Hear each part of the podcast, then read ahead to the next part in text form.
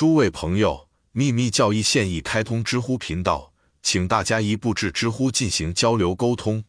诗节六序。三，七个元素中，第一个显现，六个隐藏，两个显现，五个隐藏，三个显现，四隐藏，四个产生出来，三个遮蔽，四个和一个，三小部分显示出来，二个和一个半隐藏，六个要显现，一个被搁置一边。A，最后七个小轮子旋转着，一个产生另一个 B。A。虽然这些诗节指的是一个大寂灭时期 Mahapralaya 宇宙毁灭之后的整个宇宙，但正如任何神秘学的研究者所看到的，这句话通过比喻谈及的是我们地球上原始的，尽管是复合的七种元素的演化和最终的形成。其中四个要素现在已经充分显现出来，而第五元素以太只是部分显现，因为我们很难进入第四轮的下半部分。因此，第五元素将只在第五轮中充分显现。当然，世界包括我们自己的世界，作为胚芽，主要是从第二阶段的一个元素进化而来。父母已分化了的世界的灵魂，而不是爱默生所谓的超灵魂。无论我们称之为现代科学的宇宙尘埃和火物，或神秘学的超感觉的精神本质 （Axa）、精神自我 （Jivtma）、神圣的星光，或世界的灵魂。但这一进化的初期是在适当的时候，随后是下一阶段。如果元素没有与它们的原始粘液 Elas 充分分化，那么任何世界、任何天体都无法在客观层面上构建，它们就静止在寂灭 Laya 中。后者是涅槃的同义词。事实上，它是所有物质涅槃的分解，在一个生命周期后融入它们最初状态的潜伏期。它是物质的发光，但无形的影子，也就是消极性的领域。那里在他们休息的期间，潜伏着宇宙的活力。现在说到元素，古人一贯指出，他们认为元素是简单而不可分解的意识。Jivtma 人类的精神自我，它至死不渝，直到太阳马哈曼万塔拉的结束。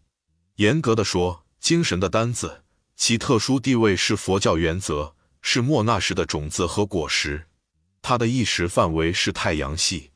我们史前祖先的阴影可能会回敬现代物理学家，因为化学方面的新发现是 F.R.S.。克鲁克斯先生承认，科学距最简单分子化合物性质的知识还遥及千里。从他那里，我们了解到，这么一个简单的分子是完全同质的事情，在化学上是未知领域。我们在哪里划清界限？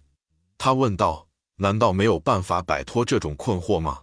我们是否必须把初级考试搞得如此严格，以至于只有六十或七十名考生能够通过？还是我们必须把考试大门打开的如此之大，以至于录取人数只受申请人数的限制？随后，这位学识渊博的绅士给出了惊人的例子。他说：“以乙为例，它有它的明确的原子量。”在各个方面都表现为一个简单的物体，一个元素。我们确实可以添加其中，但不能从中取走。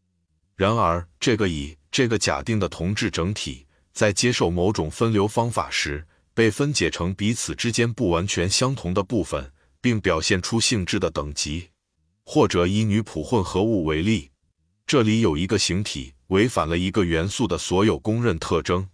它很难从其他性质相近的物体中分离出来，在这个关键的过程中，它经历了非常苛刻的处理和非常严密仔细的检查。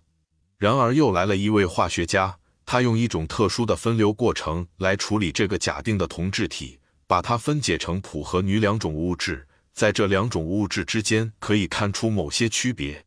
此外，我们甚至现在还不能确定女和普是简单的物体。相反。它们同样表现出分裂的征兆。现在，如果一个经过适当处理的元素被发现含有不同的分子，我们当然有理由问：如果处理得当，在其他因素，也许在所有元素中，是否可能得不到类似的结果？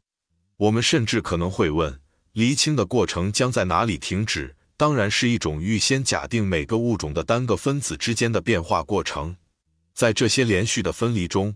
我们自然而然地发现物体越来越接近对方。幺八八八年三月，皇家化学家协会主席讲话。